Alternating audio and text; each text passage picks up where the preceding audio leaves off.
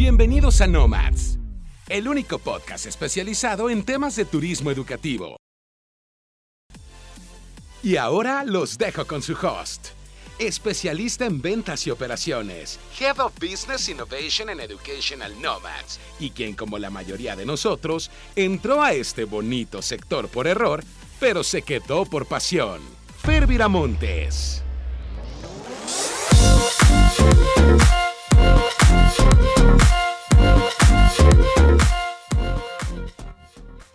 Hola, hola, ¿cómo están? Bienvenidos a un episodio más de Nomads. Yo soy Fer Viramontes y los saludo desde la caótica Ciudad de México. ¿Cómo están todos? Espero que este lunes los encuentre pues bastante bien, ya sea que tengan su café. No les digo que una chela porque es muy temprano en la semana para destaparse una, pero si quieren yo quién soy para juzgarlas o juzgarlos. Eh, pues bienvenidos, esto es Nomads. Recuerden que nos pueden encontrar en eh, redes sociales como arroba educational.nomads. También estamos en Spotify, en Apple Podcast, en la plataforma de podcast favorita, eh, pues que ustedes prefieran. También tenemos nuestra página web que es www.educationalnomads.com. Y pues ahora sí, llegamos al episodio número 30. ¿Quién se lo iba a imaginar, no? Bueno, yo sí, no sé si ustedes, pero yo sí me imaginaba que iba a llegar al episodio número 30 y pues estoy aquí con unos súper, súper invitados para hablar de un tema propuesto y votado por ustedes. Así que aquí somos cumplidores. Y pues yo no le voy a dar más vueltas porque sé que todos están ansiosos de, de, empezar a escuchar este tema. Déjenme empezar por presentar a uno de nuestros invitados del día de hoy. Ella es directora de reclutamiento de College Canada y estoy segura que todos los que hoy nos escuchan la conocen, ya que tiene muchísima experiencia en la industria. Ella es una veterana aquí con nosotros.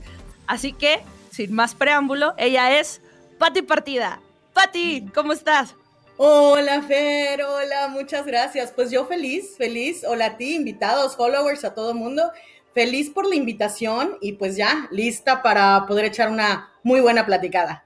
Excelente, no, muchísimas gracias por, por estar por acá y por aceptar, obviamente, la invitación. Y al norte del globo terráqueo, conectándose desde la que considero la mejor ciudad que he visitado. Yo sé que aquí hay mucha, mucha discusión entre que si es la mejor ciudad o no. Para mí es la mejor ciudad. Es otro experimentado de la industria y muy, muy querido en Latinoamérica. Actual director de marketing de VGC. Con ustedes, Pablo Contreras. Pablo, ¿cómo estás? Hola Fer, hola a todos, eh, a los que nos están escuchando, un saludo desde Vancouver, Canadá, Team yeah, Vancouver. Team Vancouver, ya hashtag te, ya Team te habías tardado, ya te habías tardado en invitarme, así que súper contento de participar en esta charla. Sí, ya me había tardado. No, muchas gracias a ti por estar por acá y aceptar mi invitación. Y at last but not least, eh, tenemos un invitado muy especial. Él es el CEO de FPP EduMedia, que hoy si no saben, FPP se ha convertido en la plataforma líder de eventos de reclutamiento, no solo en Latinoamérica, me atrevo a decir que en todo el mundo.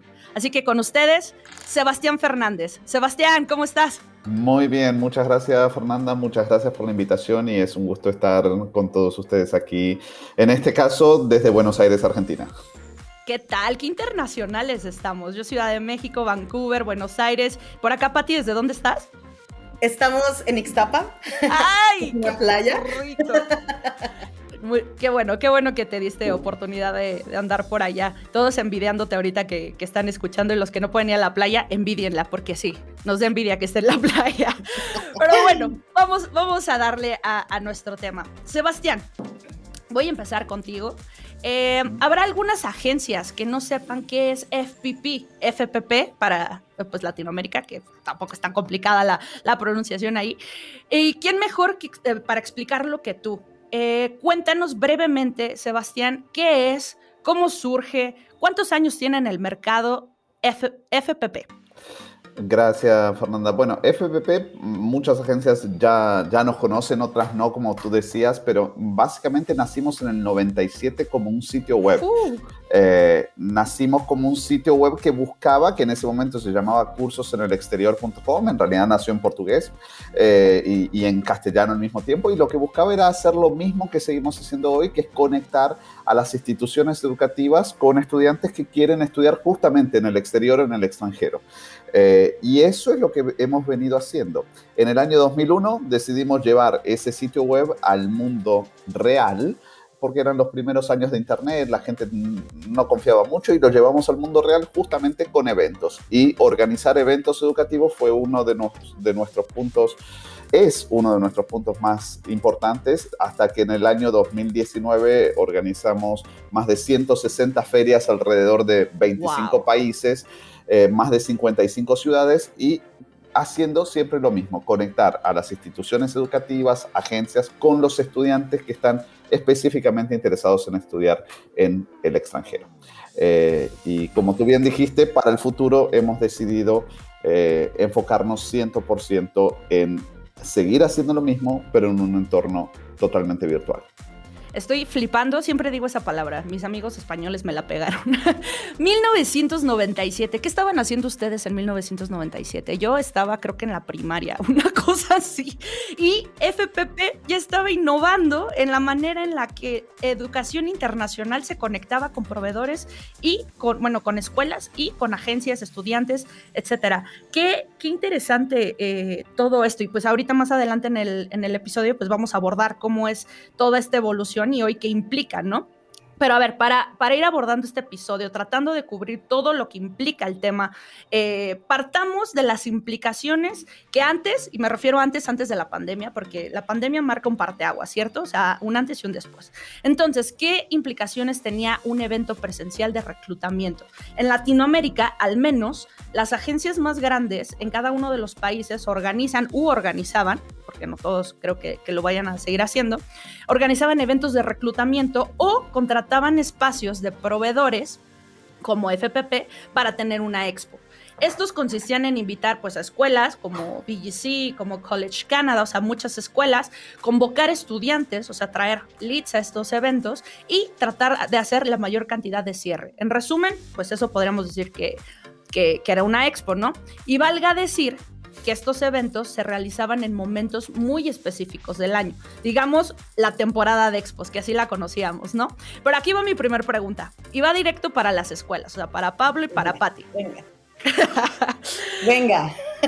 Sí, pues al final ustedes eran los que veían el resultado directo de estos eventos, ¿no? Entonces, la pregunta puntual es, ¿las expos sí es o era la única manera de activar los mercados sobre el reclutamiento de los estudiantes? O sea, ¿no había otra? ¿Es la única manera? Yo te puedo decir que sí lo era definitivamente antes de todo este boom cibernético y online. Aunque es bien importante mencionar que se notaba esta activación de mercado muchísimo más hace algunos años, tipo unos 10 años, ¿eh? donde sí. sí existían estas muy famosas que llamas tú temporadas de feria, y donde en verdad los estudiantes sí esperaban febrero o septiembre, en el caso de México, para conocer más escuelas y encontrar promociones. Lamentablemente, en los últimos años, wow, ya no existía esta temporada de ferias. Porque ya era corrido. Había todos los fines de semana había eventos, ¿sabes? Iniciando desde enero. Entonces, no se notaba tan fuerte una activación, una activación de mercado per se, ¿no? El mercado permanecía en alerta y activado todo el año había evento tras evento tras evento. Primero los fines de, semana, ¿no? Después, bueno, en viernes, luego en martes, creo que después hasta en jueves santo hacía. Entonces, en cualquier momento había ferias. Y luego, si eran en la misma ciudad, por ejemplo, Ciudad de México, generalmente todos los fines de semana de febrero y todos los fines de semana de marzo, te tocaba ver a los mismos estudiantes en diferentes ferias cada fin de semana. O sea, ya, llegaban a saludarte casi, casi por tu nombre de llevarte café, ¿no?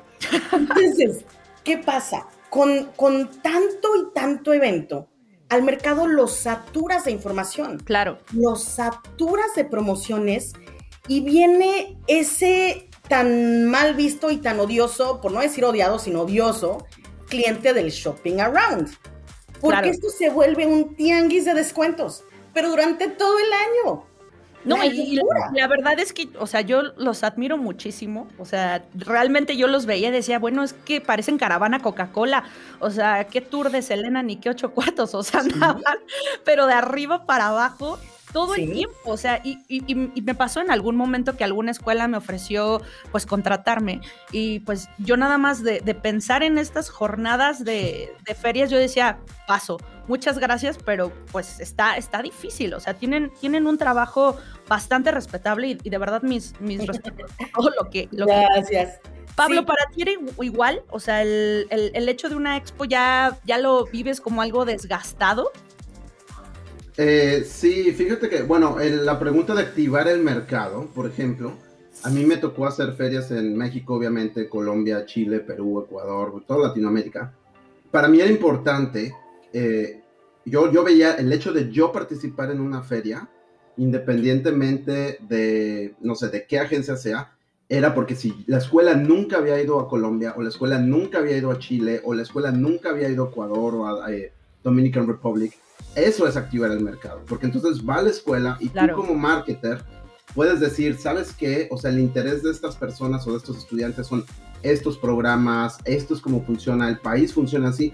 Creo que las ferias nos daban muchísimo aprendizaje en cómo funciona un mercado, ¿no? En qué están buscando los estudiantes y yo sí las utilizaba, o sea, realmente si yo quería activar Ecuador, me iba a una feria de Ecuador y si la agencia o no buscaba a lo mejor eh, las agencias que tuvieran ferias, más bien buscaba proveedores, por ejemplo, como FPP, me tocó muchas veces participar con ellos y fue muy exitoso porque eso me daba a mí como el sabor de estoy probando un nuevo mercado, ¿no? Claro. También algo que me gustaba mucho de FPP para mí como escuela es que en ese momento yo me daba cuenta de qué agencias estaban participando, de cómo, qué escuelas estaban promoviendo. O sea, pienso que eh, las ferias me daban un muy buen eh, know-how, ¿sabes? Sabes cómo manejar el mercado, aprendes de quiénes son los fuertes, de con quiénes te puedes aliar, etcétera, etcétera. Pero em, no, no creo que sea la única manera de activar un mercado. Eso es definitivo. Hay muchísimas estrategias y cada vez todo se está volviendo más eh, de manera online. Me tocó hacer conferencias, me tocó hacer seminarios.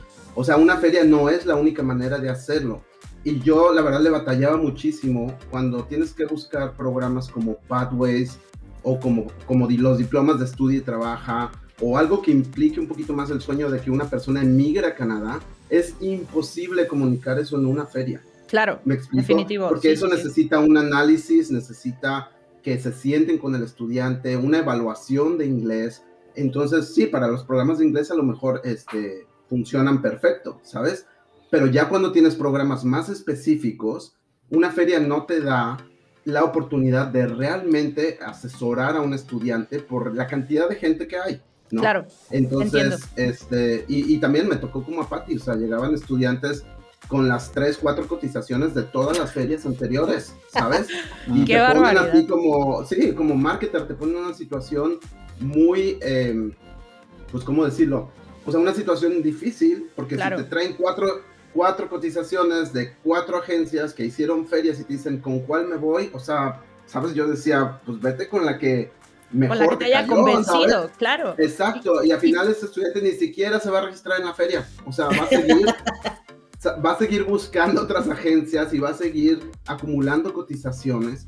Eh, entonces sí, o sea, antes pienso que, bueno, a lo mejor a Patti le tocó más ¿Sabes? Esto de las ferias era antes como, wow, la feria que viene, eh, viene gente de Canadá, viene gente de Australia, viene gente Y tenía el, el, efecto wow, eh, ¿no? El efecto sorpresa, este el efecto... Tenía este efecto de un evento único, un evento, ¿sabes? Exactamente. Eh, irrepetible, que la gente no se puede perder. Ahora yo ya no veo, sinceramente, o bueno, las últimas ferias, ya no veo esto de, esto es un evento único, esto es un evento que pasa este, cada fin de semana durante meses.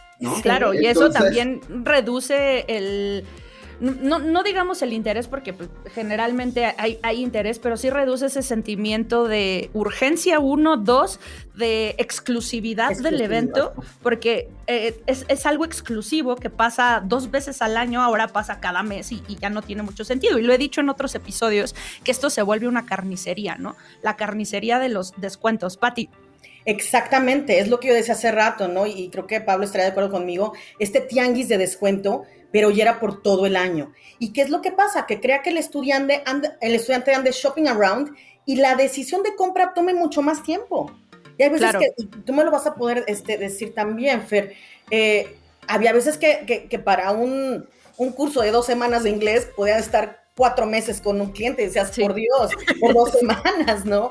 Entonces, pero esto es lo que ocasionaban estas tanta acúmulo de ferias cada fin de semana. Por eso mi comentario de que yo creo que sí, al igual que Pablo, hace, o sea, en el pasado se notaba mucho más, ¿no? La activación real del mercado, porque sabías que ibas a una feria en febrero y durante las próximas dos semanas era telefonazo, eran registros, era tas, tas, tas, loas, pum, pum, pum. O sea, era, un, era mucho trabajo durante ese tiempo, se notaba cómo se activaba, después bajaba, pero cada feria era mucho más, ¿no? Claro. pues todo Así es. Y en el caso de FPP, o sea, los objetivos eran diferentes, ¿no? O sea, me quiero imaginar, porque valga decir que las expos de FPP pues tuvieron una evolución brutal. Yo me acuerdo la primera expo que, tuve la oportunidad de participar con ustedes, yo iba apoyando al stand de la Universidad de Saskatchewan y eran dos salones en, un hotel.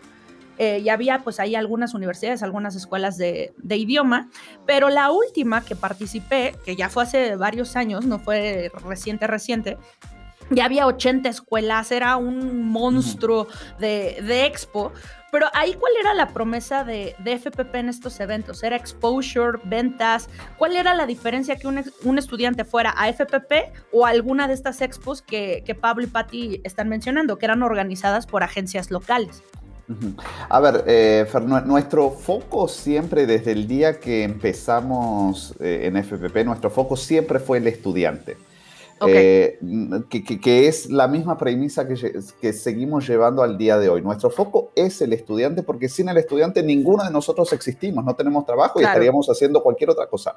Aquí sin los estudiantes no, no existimos y justamente ese siempre fue nuestro foco. Lamentablemente, como tú dices, las la, ferias fueron, fueron creciendo mucho y nuestra, el evento que iba a ser el mayor evento de nuestra historia, lamentablemente fue cancelado por el COVID, que iba a ser en Bogotá eh, en, los últimos días de marzo o inicio de abril del año pasado, con prácticamente más de 150 expositores. En fin, ese iba a ser el, mayor eh, y, se terminó cancelando de esa forma. Pero nuestra premisa, al menos como organizadores de eventos, lo que buscábamos era poner el foco en el estudiante y permitir que ese estudiante tuviera la mayor cantidad de opciones en, en ese lugar. Porque para nosotros la feria buscaba llevar, eh, a ver, y, esto es lo, que yo he dicho durante un tiempo, cuando un estudiante busca estudiar localmente, le es fácil. Si tú que estás en la Ciudad de México quieres estudiar en, en, la UNAM, pues vas a la universidad, te sientas con una persona, se sientan a platicar, ves el campus, te explica todo y ya. O sea, no tienes un problema. Pero cuando tú, un estudiante decide estudiar en el extranjero, no tiene esa posibilidad de ir al campus, ver, sentarse con el, con el representante de admisión y encima le agregas toda la complicación de visas, eh, viaje y demás. Entonces es un proceso más complicado. Entonces lo que buscaba la feria para nosotros es acercar y concentrar muchas opciones, la mayor cantidad posible para que justamente tú tengas más opciones y puedas encontrar lo que estás buscando en, en, este evento. Y justamente era el plan de exclusividad y, y, demás. Pero el objetivo como tal era que el estudiante tuviera la mayor cantidad de opciones y desde nuestro lado como organizadores siempre nos hemos mantenido neutral y externos a lidiar directamente con el estudiante en precios, descuentos y demás. Es, nosotros montamos el espacio, generamos el punto de encuentro y después es cada estudiante con cada escuela, cada agencia y, seguían el camino por cuenta propia y nosotros no entrábamos, digamos, en ese, eh, en ese punto, sino que era buscar el punto de encuentro entre ambas partes eh, para que el estudiante que estaba, tenía el, interés lograra obtener la información. Lo cual me encanta porque eh, digamos que, FPP resume lo que acaban de decir Pablo y Patti en experiencia de estudiante. O sea, el, estudiante se, aventaba dos meses de expos en diferentes sedes, que si en el Hilton, que si en el World Trade Center, que si en el Centro Banamex, que si en el Poliforum, hablando aquí de Ciudad de México. Bogotá tendrá sus centros, igual que Chile, igual que todos los, los, que nos estén escuchando ahorita, ubicarán perfectamente en qué centro se hacían estos eventos. En FPP traes igualmente a todos los proveedores a las agencias participantes, las concentras en un lugar y la experiencia de estudiante termina siendo, en mi opinión, mejor, porque en un solo lugar tienes todo lo que estarías recorriendo en dos, en, dos eh, meses, ¿no? Que, era lo que decía. Pero a ver, nivel costo-beneficio, y aquí hay que ser claros, porque obviamente lo, estamos viendo desde el lado y desde la perspectiva de los proveedores de servicios, es decir, ustedes, eh, ya que si ustedes agentes que nos estén escuchando quieren que, que armemos la perspectiva de, del lado de las agencias, por favor, comenten este episodio, háganmelo saber y yo con mucho gusto haré esto mismo que estamos haciendo ahorita con Sebastián, Pablo y Patti, analizando las implicaciones de, de los eventos presenciales antes y post-COVID con mucho gusto lo, hago. Pero a ver, aquí va, aquí va otra pregunta, este, Patti. ¿Cuáles son las implicaciones que tiene para una escuela este tipo de participaciones? O sea, el andar en, show durante meses por todos los países, ¿no? Mi Fer, implica mucho tiempo, dinero y esfuerzo. Mucho tiempo desde la planeación de tu presupuesto, que generalmente inicia en octubre del año anterior. Madre La planeación de tu calendario anual además de logística de todos tus viajes, organización de citas, logística hasta en la impresión de la folletería para que salga tiempo para tu primera feria del año, ¿no?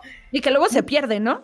Y que luego se tocado. o que den cosas raras de repente, ¿no? Sí, sí, Mucho dinero porque no es nada más lo que te cuesta la feria, con, eh, convención, congreso, sino implica transporte, hospedaje, comidas, el regalito, relaciones públicas, etcétera. Y mucho, mucho esfuerzo, como comentabas hace rato, ¿no? Porque en verdad que este trabajo no es para todos, somos como guerreros, porque sí es mucho desgaste el estar parado todo el día, hablando por seis, ocho horas seguidas, sin un break a veces, y además estar en todo, ¿no? En todo de que, de que tu cliente con el que hablaste una hora con mamá, papá, abuelito, abuelita, perro y perico, se te vaya la competencia, ¿no? y, que, sí te lo cierre la agencia y que no se vaya y que, que no se vaya en ese momento a la feria que están haciendo en el hotel de enfrente para... Claro. O sea, tiene que estar en todo, ¿no? Entonces, sí, yo diría, eso es lo que implica, ¿no? Ok, Sebastián. Y, digo, lo, peor de todo eso era que en ese esfuerzo que tú mencionas, Patti, la familia y los amigos se pensaban que uno estaba de margaritas en la piscina. O sea, ay, no, está viajando de aquí, se piensa que tú estabas... No, hoy estoy aquí y no se sabían que no tenías tiempo ni casi para comer. No, y que se les da media hora a veces porque obviamente a mí me tocó organizar uno de estos eventos, varios de estos eventos de, de agencia y que también, o sea, al menos yo veía como esta a veces también frustración de, oigan, córranle a comer porque si no tienes lugar o luego que, o sea, todo lo que implica en gasto para las escuelas. Y aparte, llevarte un ayudante que, dejes en el stand porque pues, si no, no te puedes ir a comer. Y luego la agencia no tiene alguien para ponerte ahí mientras te vas a comer. O sea, sí, o sea, lo recuerdo perfecto y, y, y mis respetos, insisto. Oigan, y al final estos eventos o sea, hacían, mi pregunta es, ¿hacían el 80-20 de sus resultados anuales o lo hacían más por apoyar a las agencias en, sus emprendimientos, Pablo? Em, yo pienso, mira, depende mucho del evento y depende mucho de la agencia y depende mucho de qué necesita la agencia para sobrevivir, ¿no? Porque hay agencias que sobreviven de las ferias, ¿no? Sí. Y hay eventos que son súper exitosos, pero también hay agencias que venden muchísimo y nunca en su vida han hecho una feria, ¿sabes? O no, no han organizado una feria, a lo mejor organizan seminarios, a lo mejor eh, llevan un seguimiento con estudiantes, qué sé yo, ¿no? Hay mil estrategias. Eh, hay agentes que son muy buenas haciendo cosas en línea, promoción, porque aquí el punto es, es de dónde vas a sacar los leads, ¿no? Y, la, y los leads los puedes sacar de manera online, con campañas y ahora con todo esto de social media que es súper importante y, y, más con COVID, pues ya como que todo el mundo se dio cuenta de la importancia de o te aplicas o aprendes o te vas a Te, te sorprenderías. Exacto. Entonces, em, Sí, o sea, en apoyo a nuestras agencias, obviamente eh, me gusta a mí participar en los eventos. Sin embargo, no todos los eventos son exitosos, ¿sabes? O sea, hay eventos de los que sales muy contento y que dices, nos fue muy bien, pero ni siquiera estás midiendo, a lo mejor inscribiste a 20 estudiantes y de esos 20 se cayeron, claro. no sé, 10 o la mitad, ¿sabes? Que ese es otro tema, ese momento, Claro, en ese momento ese estudiante estaba emocionado, pagó y le dijo al papá, y luego llega en la casa y como que pagaste por esto, no te vas, ¿sabes? Entonces, una cosa es lo que pasa en la feria y otra cosa es lo que va a pasar después de la feria. Claro, y que también eh, depende mucho cómo, cómo tratas a, los estudiantes durante la, la, expo del lado de la agencia, porque he visto dos tipos de cash rate, o sea, de, de rate de cancelación post-expo, que van desde el 30%, o sea, que es una brutalidad que se te cancele el 30% de las inscripciones, hasta el 3%, ¿no? Que, que, esos son los, los dos rangos que a mí me ha tocado vivir, pero también ahí depende muchísimo de la agencia que pues no se caiga, porque por mucho que Pablo y Patti se agarren del chongo para que el estudiante no se inscriba con otra escuela, literal, eh, a veces pasa, ¿no? Entonces, sí, entiendo, entiendo, entiendo eso. Pero en, resumen, si tú vieras en un, en un overall, o sea, si vieras todos los eventos que, que en su momento participaste, dirías que en la mayoría sí valía la pena que se organizaran porque traía buenos resultados o en su mayoría eran esfuerzos de agencias por tener leads, por no saber hacer esfuerzos digitales? Eh, yo diría que no, todas las, no todos los eventos en los que participé fueron exitosos, o sea, nos han tocado eventos en los que van tres personas, ¿no? Eh, literal, tres personas, y entonces tú como marketer dices, ¿qué estoy haciendo aquí? ¿Sabes? O sea, pudiera ser una, y aparte tres personas, perréatelas con 20 escuelas, ¿no? Entonces, ¿qué vas a sacar de ahí, no? A veces yo, por ejemplo, utilizaba mucho eh, los servicios de FPP, porque si yo veía que todas las escuelas se iban a ir a la feria tal, pues a mí me conviene irme a donde no estén todas las escuelas. por supuesto, claro. Porque así no me voy a estar peleando con todas las escuelas para los estudiantes. Entonces, es mucho de estrategia. También por ahí nos tocó una vez que era como la...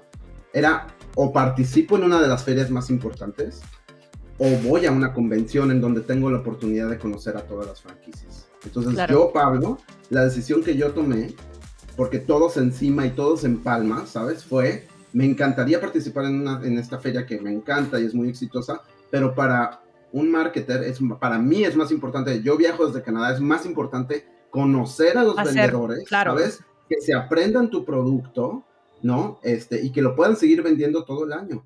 Porque si no, tú llegas, vendes muy bien, hay números, te vas, los vendedores no conocen tu producto, los vendedores no conectaron con la escuela, los vendedores no conectaron contigo, y entonces ahí, ¿qué va a pasar? Los números se caen después de que tú te fuiste de la feria, ¿no? Entonces, eh, empezaron a salir todo este tipo de convenciones, one-to-ones, eh, cosas que para mí tienen mucho más valor que una feria, porque le estás enseñando a las personas cómo vender, cómo promocionar, le estás comunicando como el excitement de vender tu escuela, de vender Vancouver, de vender cualquier país o cualquier programa. Me encanta. Entonces, sí, si lo ponemos así, yo me iría por convenciones y one-to-ones. Y oportunidades de entrenar a las agencias. Ok, ahora, más allá de ponernos del lado de agencias o escuelas o, proveedores de servicio, pongámonos del lado del que al final dicta cómo se mueve esto, que lo decía Sebastián en un principio, que es el cliente, los estudiantes, que para eso estamos aquí, ¿no? Para analizar cómo la pandemia ha cambiado el comportamiento de compra de nuestros clientes.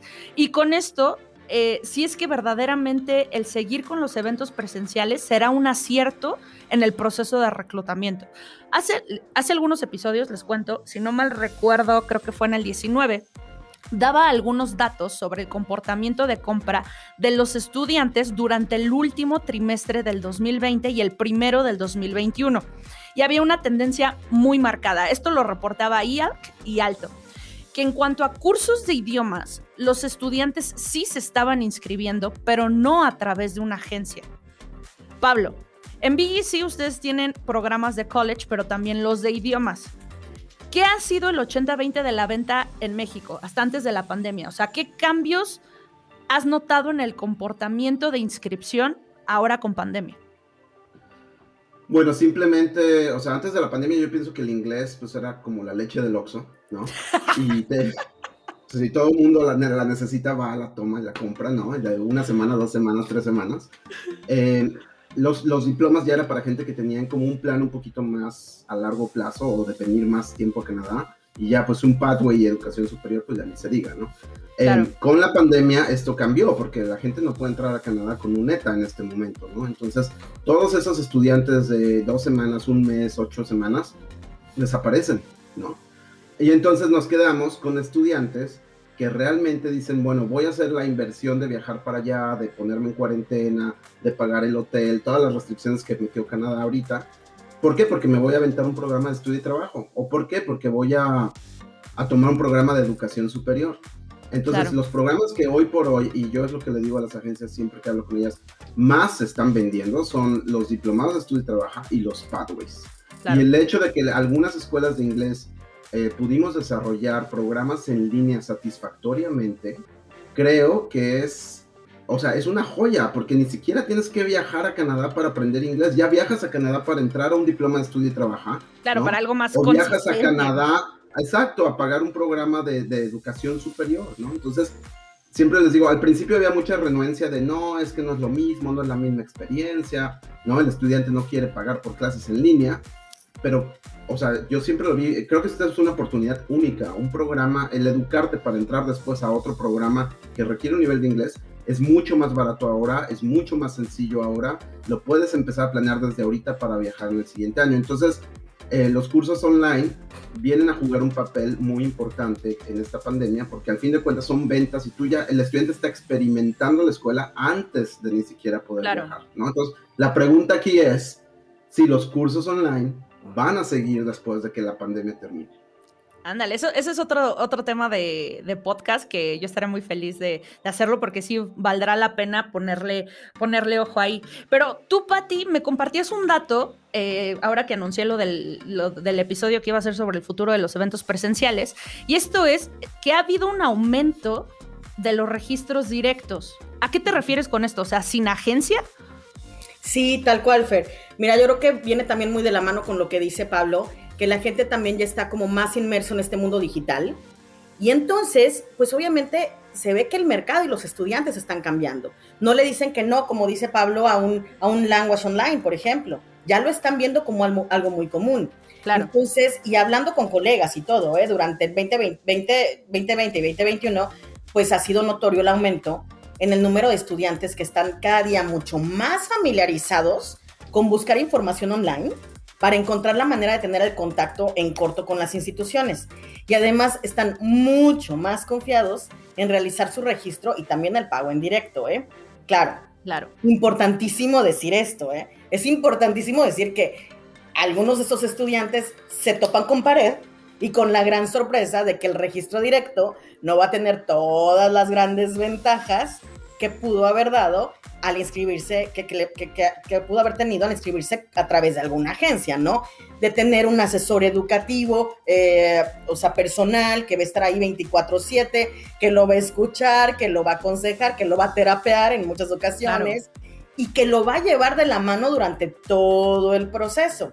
Que eso es lo que yo digo también muchas veces en, los episodios cuando les doy algunos tips aquí a nuestros escuchas de cómo darle valor a lo que haces, porque al final los, los estudiantes a veces ni siquiera saben qué valor tiene ir con una agencia y ahorita lo estás diciendo, o sea, cuando tratan de aplicar directo se topan con pared porque ustedes pues obviamente no tienen esta infraestructura, que de hecho hay un episodio de eso, no tienen esta infraestructura para darles atención a, a los estudiantes, entonces lo rebotan con las agencias, pero las agencias si no están listas para enfrentarte, enfrentarse a esos escenarios, pues bueno, también ellas se topan con pared. Pablo, ¿querías decir algo?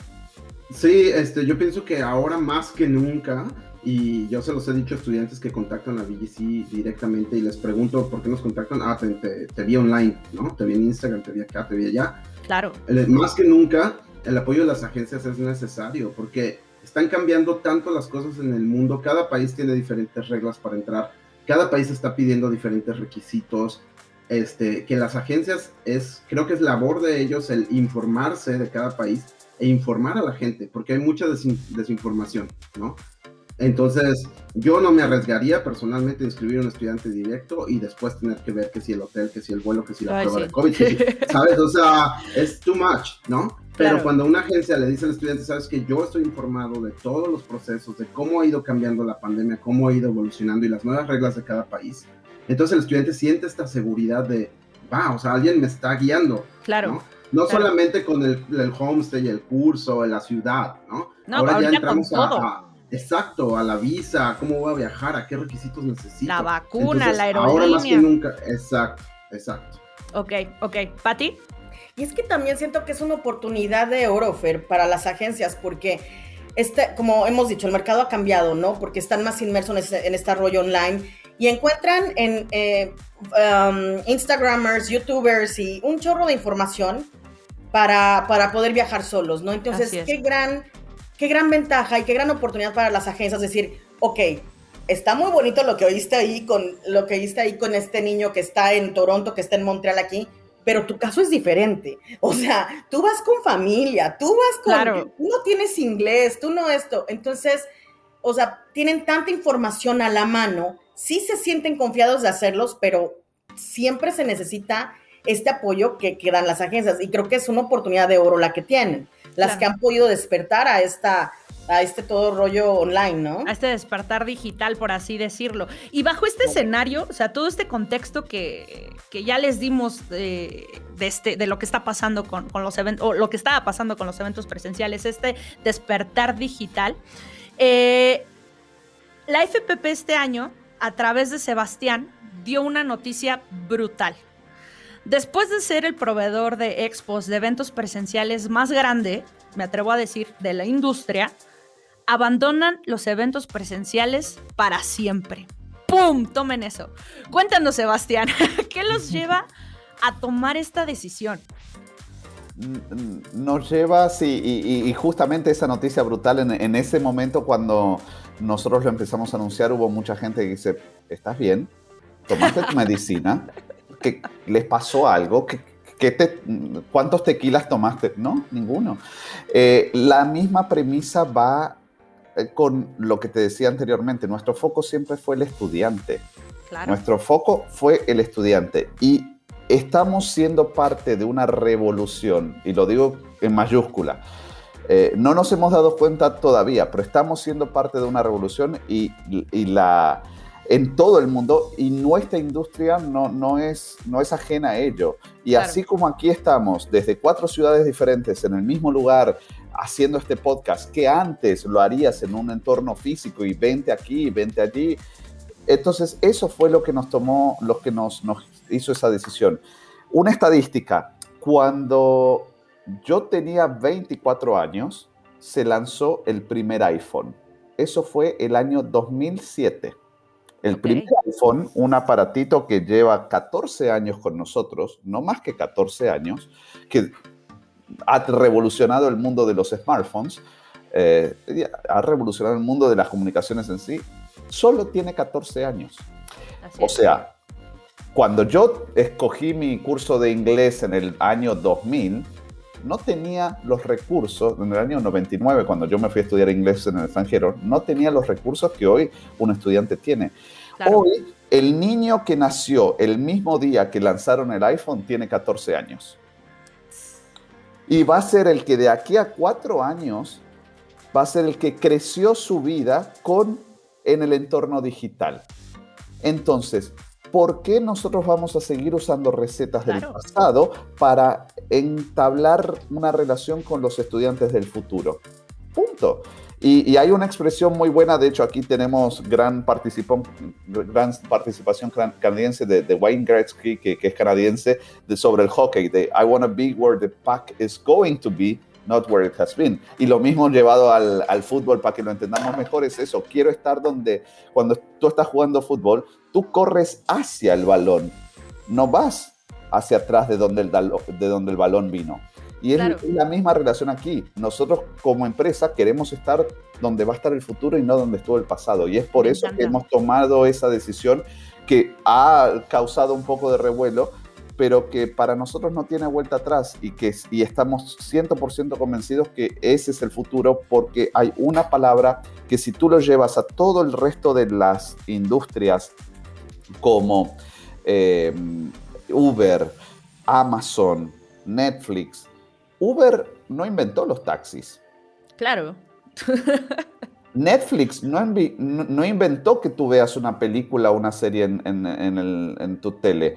Amazon no, no, inventó el mercado. El mercado lleva con nosotros más de 2000 años. Pero usaron la tecnología para escalarlo y para, y para vender conveniencia. Todos ellos no venden Uber no vende transporte, vende conveniencia, que tú tomes tu teléfono y en cinco minutos tengas a alguien recogiéndote. Netflix no vende películas, vende la conveniencia de que tú te sientas en el sofá y dices, quiero ver esto. Y, y, no tienes que hacerlo inconveniente que era irte al blockbuster, elegir qué tenías que ver. Entonces, sobre, el mismo, sobre la misma base queremos ir nosotros, de generar que en el mundo virtual, esa relación, que es lo, lo, que venimos haciendo desde hace 20 años, de conectar al estudiante con la universidad para que pueda tener esa información, hacerlo en un entorno virtual. Me encanta y me parece interesantísimo lo que está pasando. Justo esto que, que estás diciendo, eh, Sebastián, yo lo hablé en los primeros episodios del podcast sobre cómo reclutar estudiantes de la generación Z y Alfa porque justamente hasta ahorita que, pusiste este ejemplo del iPhone que, tiene 14 años, les juro y no es payasada, se me enchinó la piel de pensar justamente que ellos, o sea, no conocen otro mundo que no sea lo digital.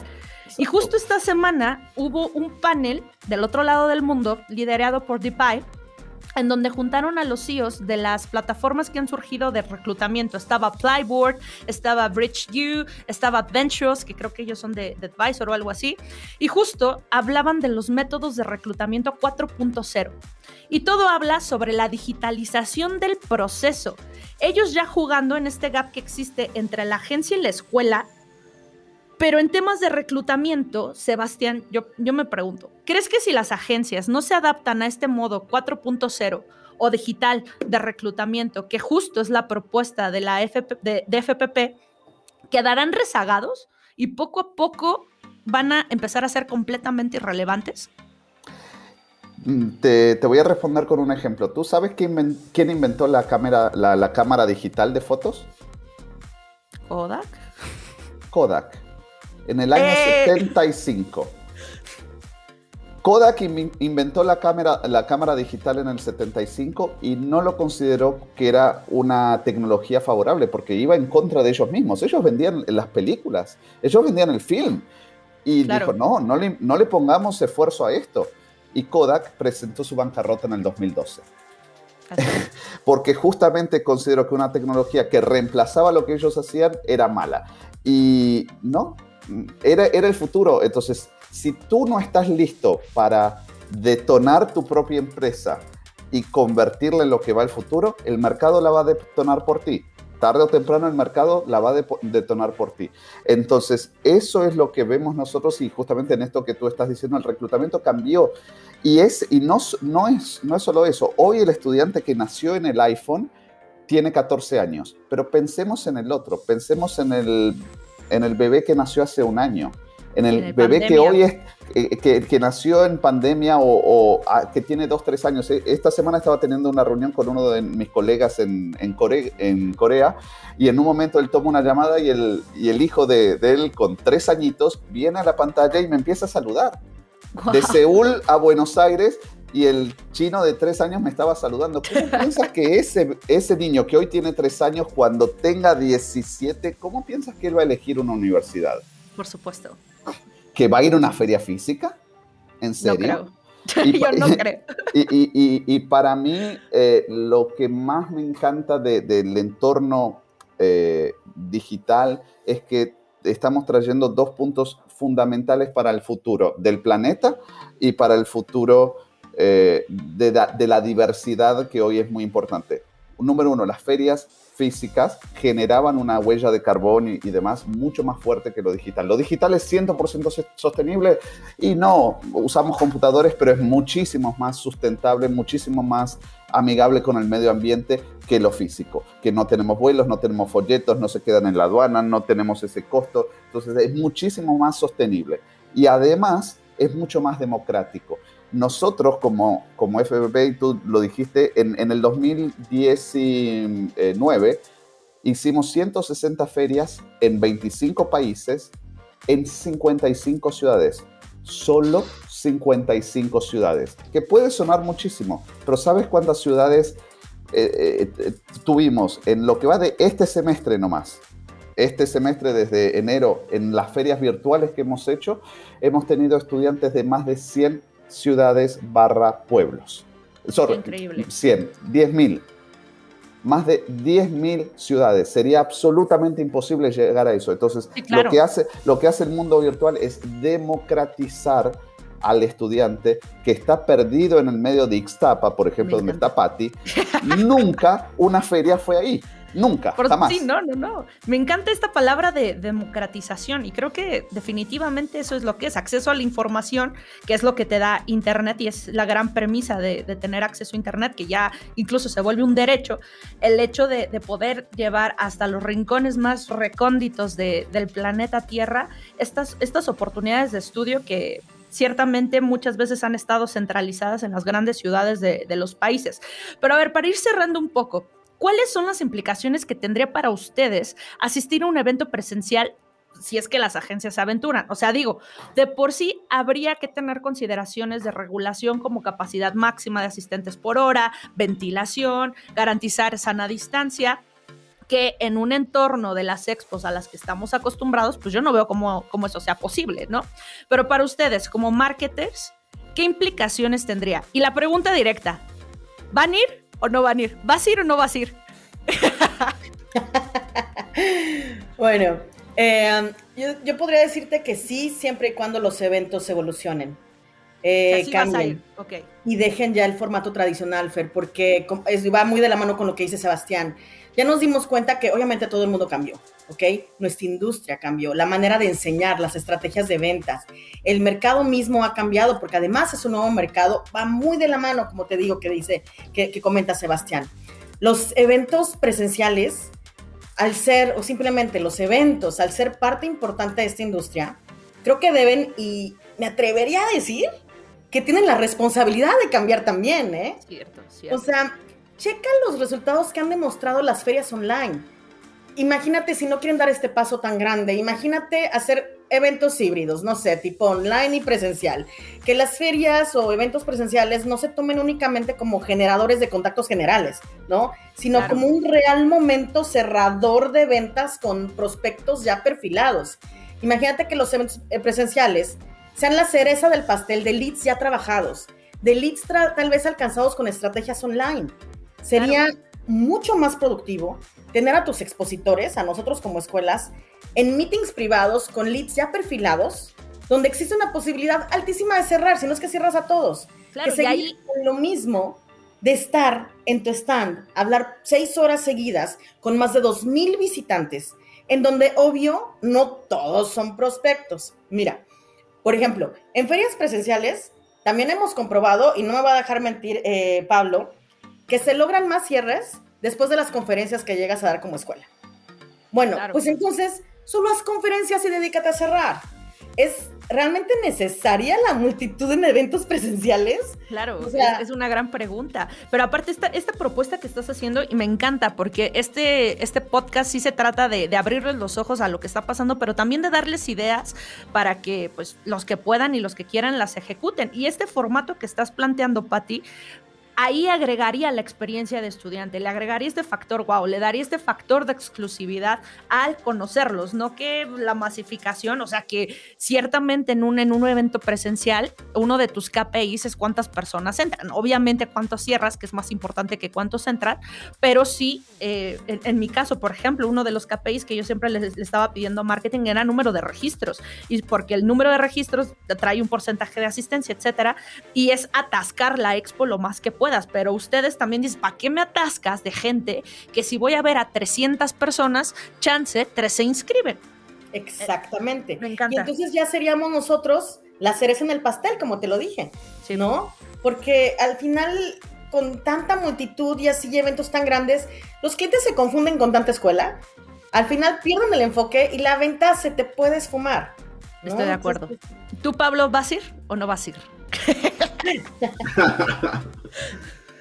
Eh, vamos a verlo, o sea, obviamente es, es, un interés mío el volver a ver a las agencias, el volvernos a ver en persona, el volver a apoyarnos. Digo, no hemos dejado el apoyo durante toda la pandemia ni lo vamos a dejar una vez que termine la pandemia.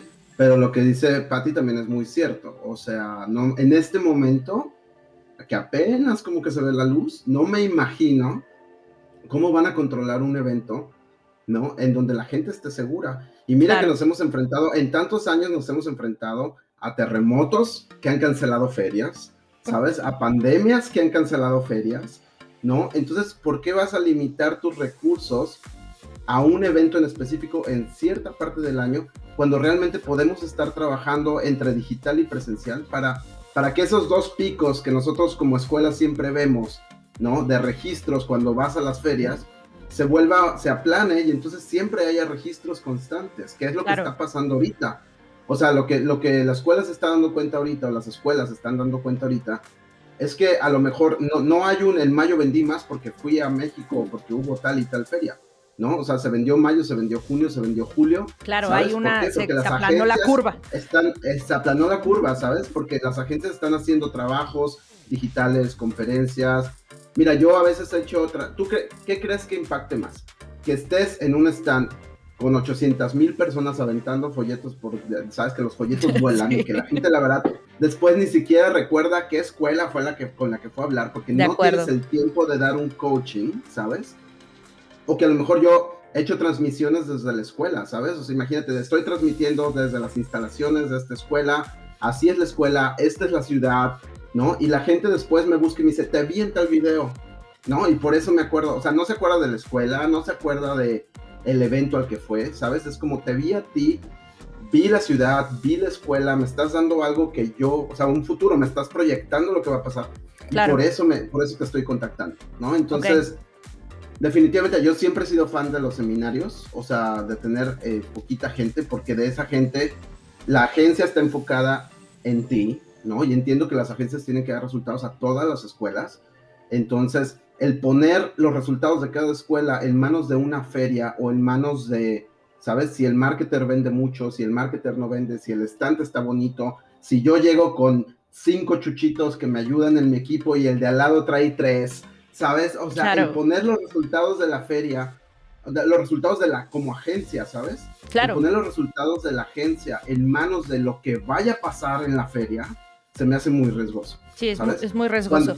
ok, ok. Cuando tú como agencia tienes que cumplirle a tus socios comerciales, y También puedes es difícil hacer diferentes eventos y estrategias en donde le cumples a todos, porque les estás dedicando su espacio a cada socio comercial. Sí, y justo en un entorno en un entorno digital sería mucho más sencillo poder cumplir con esos compromisos comerciales que a veces se vuelven un dolor de cabeza y no porque no, no se quieran cumplir. O sea, del lado de agencia tienes tantos contratos, tantos, tantos compromisos que, tienes que ir llevando eh, de la mano y que no siempre se, cumplen con, con, éxito. Creo que un entorno digital lo permitiría más. Muy bien. Ahora, Sebastián. me encantaría, digo, antes de.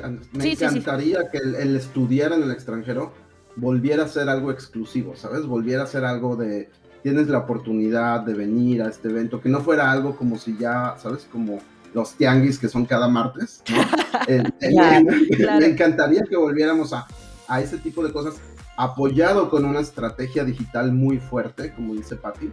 Este, porque la, la, verdad es que va a haber una etapa de transición en los siguientes meses o en el siguiente año. No, y También... Las cosas no van a volver a ser como eran. Tiene que haber una transición eh, tiene que haber una forma de trabajar digital con presencial. Y también creo que aquí juega algo importante que es el conocimiento del entorno digital. Muchas agencias eh, empezaron hace años, muchos años, y no son tan nativos digitales como para adaptarse rápido. Pero es que aquí ya hay una solución, por ejemplo, FPP, que ya ha recorrido todos esos caminos digitales, se ha topado con pared, han desarrollado cosas que a veces siento que es un poco más eh, el aferre de las agencias de hacer su propio evento que de buscar un aliado que te dé este, este tema para tú ya nada más, pues digamos, sacar provecho de él. Entonces, tampoco es que tengamos que reinventar la tuerca, no es que tengamos que aventarnos el software de más, más, más innovador del mundo, es que ya existen.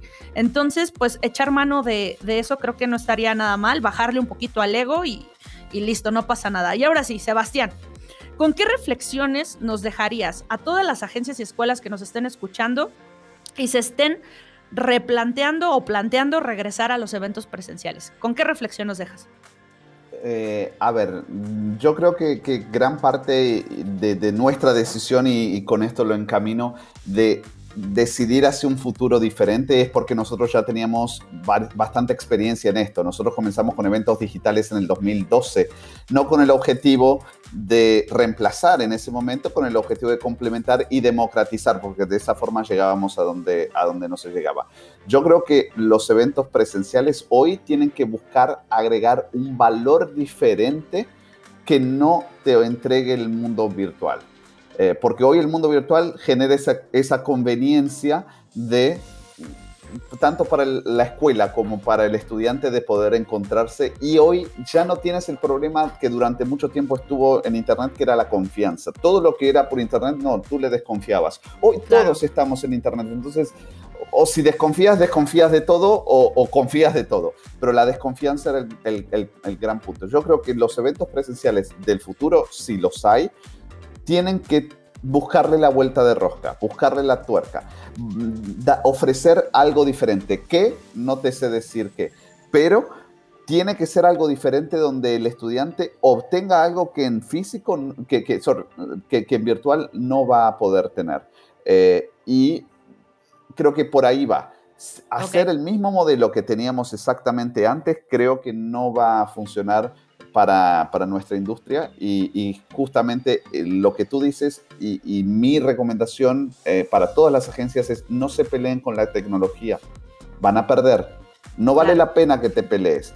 Súmate, invierte en ello y sobre todo invierte en las herramientas. En mis años organizando feria no te puedo decir la cantidad de veces que vi gente con sus herramientas y herramientas me refiero al computador, al celular, que era el Samsung de la abuelita Y digo, a, ver, si yo, y yo lo veo desde, desde mi lado, digo, si yo tuviera una fábrica de, de muebles, una carpintería, eh, ¿qué martillos le voy a comprar a, mi, a mis empleados? ¿El mejor martillo o el más barato? ¿Qué destornillador le voy a comprar? ¿El mejor o el más barato? Porque al final del día son sus herramientas y usar un buen CRM, usar buenas herramientas, buenos computadores, son tus herramientas de trabajo. Entonces, como en cualquier industria, las herramientas van a repercutir en el resultado que tú tienes. Si tú vas por el CRM gratuito que te va a, dar, vale, va a estar limitado a lo que te ofrece el CRM gratuito. Mejor pagar uno bueno que lógico, cuesta una inversión, pero tal cual en la fábrica, en la carpintería, si yo invierto en el mejor martillo y invierto en las buenas herramientas, va a tener. Entonces, desde mi lado, mi recomendación para las agencias en ese sentido es invertir en las herramientas digitales, eh, porque eso va, va a tener su, su, retorno de inversión en el, en el largo plazo. Me encanta. Muchísimas gracias, Sebastián. Y para cerrar también, Pat y Pablo, nos dejarían con sus comentarios, reflexiones, anotaciones finales, por favor. Bueno, pues yo, al igual que Sebastián, pues invitaría a, agencias y organizadores a, a, pensar out of the box, definitivamente, ¿no? Que los próximos eventos sean innovadores, que no manejen el formato tradicional porque es muy posible que ya sea completamente obsoleto, ¿no? Y también que, empiecen a, ayudar también en el mismo sentido a, sanar la industria que ha sido tan lastimada. ¿no? Creo que todas las escuelas, las agencias, todos han sido muy lastimadas eh, en, esta, en esta pandemia. También que, esperen un poco a que, a que todos podamos recuperarnos, para recuperarnos todos juntos, ¿no? Eh, yo, yo invitaría a eso y pues bueno, pues ya nada más para finalizar, eh, literal, yo de nueva cuenta les diría, y creo que te va a gustar, Fer, yo diría que busquen el Océano Azul. Eh, de este podcast sabrán de qué hablo. Y para finalizar, pues bueno, solo me queda dar las gracias por la invitación. Ha sido un placer ser parte de esta plática tan rica. Además, con amigos tan queridos, Sebastián, Pablo, Fer, y pues bueno, compartir opiniones de nuestra querida y tan adictiva industria de la educación. Ya sé, adictiva. Así es, muchas gracias, Pati. Pablo. Yo creo que el aprendizaje que hemos tenido en este año y medio pandémico ha sido impresionante. Este, y lo dicen bien, ¿no? Los amigos en las buenas y en las malas. eh, y pues ahora todos nos las vimos malas, ¿no? Hubo escuelas que cerraron, hubo agencias que cerraron, y, el trabajar juntos de la mano con, con, las agencias como escuelas, la verdad, el apoyarnos y que ellos también entiendan que la escuela la está pasando mal, ¿no? Y que la escuela está tratando de salir de una situación de la que ellos también necesitan salir, el trabajar juntos, eh, pienso que pues es la mejor manera, ¿no? Creo que lo hemos hecho muy bien. He visto eventos virtuales muy exitosos, ¿sabes? He visto eventos virtuales que nos han dejado bastantes este, registros eh, particularmente, por ejemplo, yo participé en FPP cuando empezó la pandemia y me encantó la idea de por qué no solo llegar a, a, México, ¿no? Sino por qué no llegar a toda Latinoamérica. Cuando eso a mí me, me tomaba, ¿sabes? A lo mejor un mes de mi tiempo, no sé cuántos vuelos, ¿sabes? A veces llegas ya hasta cansado a una feria, ¿no? Pues y entonces pues ya no tienes la misma energía que tenías cuando empezaste la gira, ¿no? Entonces somos latinos y el estar presencialmente y el vernos las caras y el abrazarnos y el reírnos es esencial, o sea, eso no lo va a reemplazar eh, lo digital, pero sí pienso que tenemos que aprender de todo lo que hemos pasado y las nuevas estrategias que están pasando y cómo la gente está buscando ahora los cursos o la manera de emigrar a Canadá o la manera de estudiar educación superior aprenderlo para aplicarlo en, los siguientes meses, en los siguientes años y seguir creciendo esta industria juntos, ¿no? No podemos, es cuando te tropiezas, ¿sabes? Tropezar de nuevo, comienzas de nuevo, ¿no? Como pasó hace dos años, porque de esto ya va a ser, yo no veo ninguna feria pasando por lo menos este año, ¿sabes? Entonces, ¿por qué me voy a regresar hace dos años a lo que yo hacía? Claro. Cuando tuve dos años para aprender,